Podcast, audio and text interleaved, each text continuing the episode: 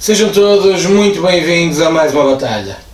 Hoje vamos continuar a denunciar uma série de factos que demonstram a existência de um polvo no futebol português e que o domina há já vários anos.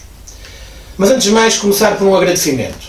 E desta feita o agradecimento não se direciona a todos os esportistas que nos têm acompanhado. Desta vez, vamos agradecer a todos quantos têm encharcado a nossa caixa com insultos e ofensas e que, pelos vistos, se juntaram para nos calar. De facto, fomos surpreendidos com o bloqueio da nossa página no Facebook. Mas para esses, que se juntaram precisamente para nos tentar calar, nós queremos deixar uma mensagem bem clara. Nós vamos continuar com esta linha de discurso. Nós vamos continuar a denunciar tudo aquilo que se passa no futebol português. Sem ofensas, sem insultos, mas sem medo de comprovadamente demonstrar aquilo que aqui se passa. Não nos vão calar de denunciar o novo caso Calheiros, não nos vão calar de denunciar o esquema de empréstimo de jogadores encapotado, a obrigatoriedade do Benfica ter que jogar no seu estádio à porta fechada, os erros constantes de arbitragem que vão ocorrendo semana após semana, etc, etc, etc. Tudo isso nós vamos continuar a denunciar. Mas continuem desse lado. Nós agradecemos porque isso são medalhas para os nossos peitos, pois isso demonstra que a nossa mensagem está de facto a passar. Neste entretanto, ocorreu mais uma jornada do Campeonato Nacional. O Futebol Clube do Porto voltou a vencer, voltou a jogar bem, voltou a não sofrer golos, voltou a ter um estádio cheio e voltou a ter mais uma grande penalidade não assinalada. Desta feita, o árbitro da partida não assinalou uma grande penalidade sobre Corona aos 36 minutos por derrubo claro dentro da área.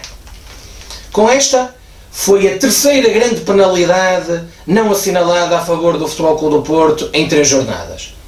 Vamos, portanto, com uma média interessantíssima de uma grande penalidade não assinalada por jornada. Na primeira jornada, falta sobre Marcano, na segunda, sobre Marega e agora sobre Corona. Pelos vistos, começamos a ameaçar eh, bater o recorde da época passada de quase 30 grandes penalidades não assinaladas em favor do Futebol do Porto, porque se de facto isto continuar a este ritmo, vamos ter aparentemente 34 grandes penalidades não assinaladas em nosso favor. Desta vez, o árbitro foi Manuel Oliveira, que pelos vistos continua com uma aversão à marca de grande penalidade do Estádio do Dragão, eh, mas com franqueza, aquilo que seguramente a todos ficou mais.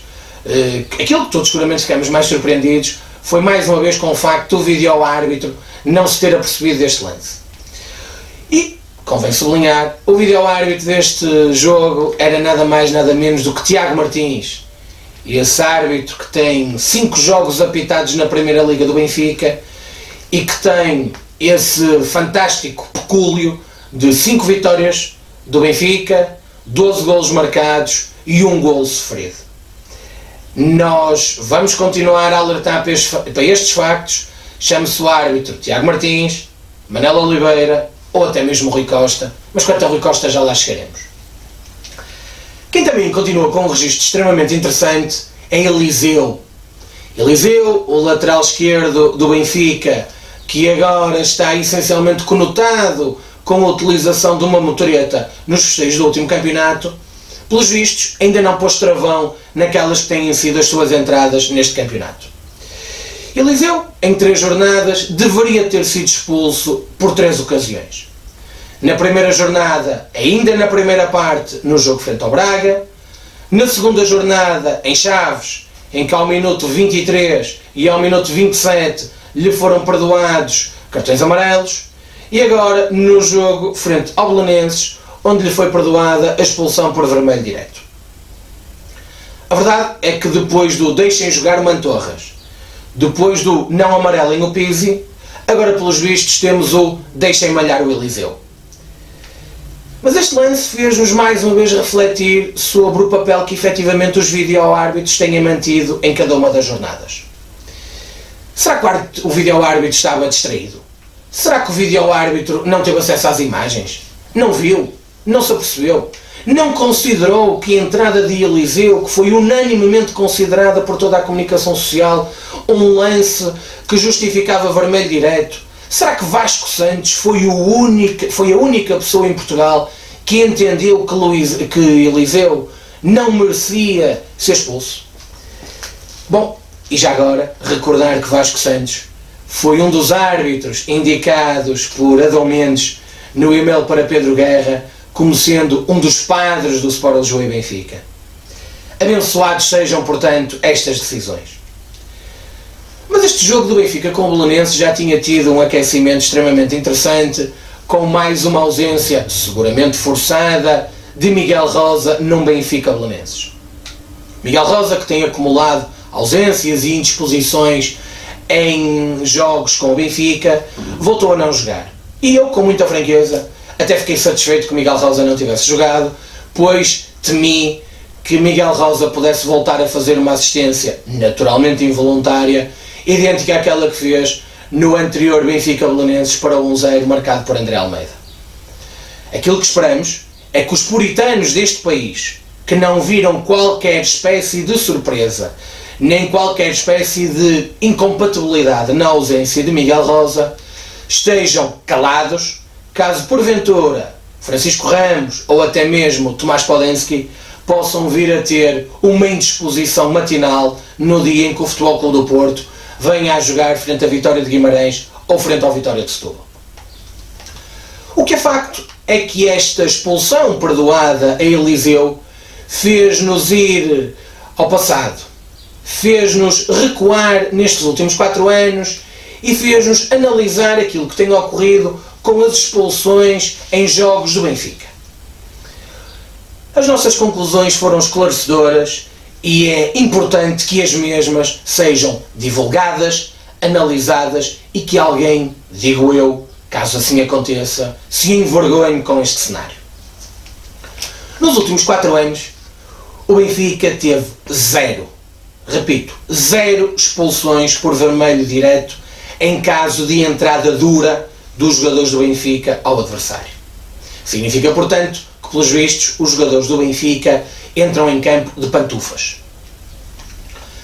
Teve nestes quatro anos, de facto, duas expulsões de vermelho direto, mas em cada uma das circunstâncias isso deveu-se a jogadores que partiam isolados rumo à baliza encarnada.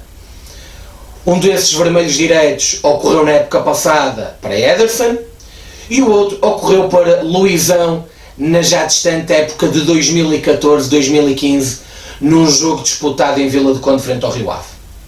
Ou seja, significa que em 4 anos apenas um único jogador do Benfica, de campo, foi expulso por vermelho direto e, repito, não por entrada dura, mas sim porque o jogador adversário ia isolado para a baliza.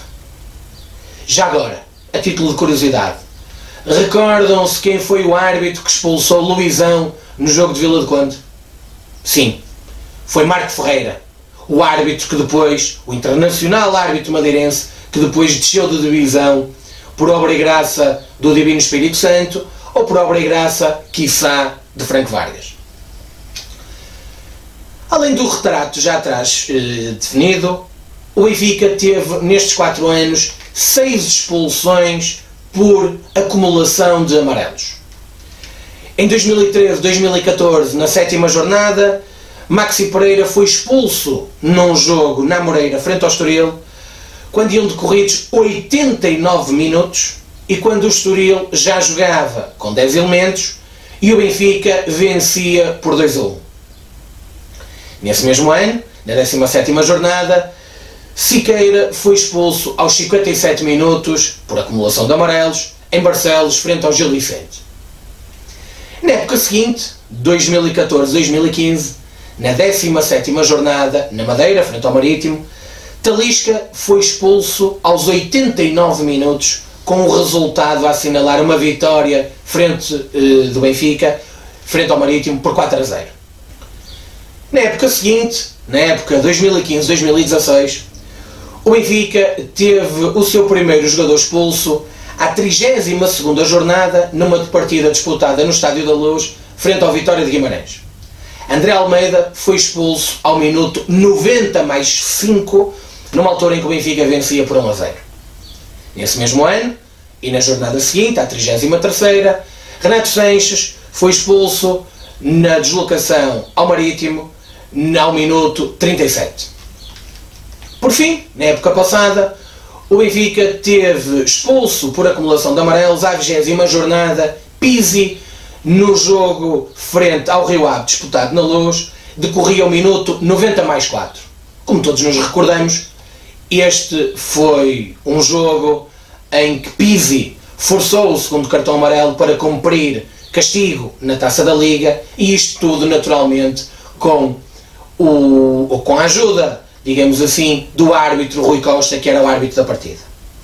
Ou seja, significa que nestas seis expulsões ocorridas por duplo amarelo, apenas duas delas tiveram alguma espécie de influência naquilo que foi desenrolado a partida, pois as restantes quatro ocorreram ao minuto 89 ou então já em período de descontos.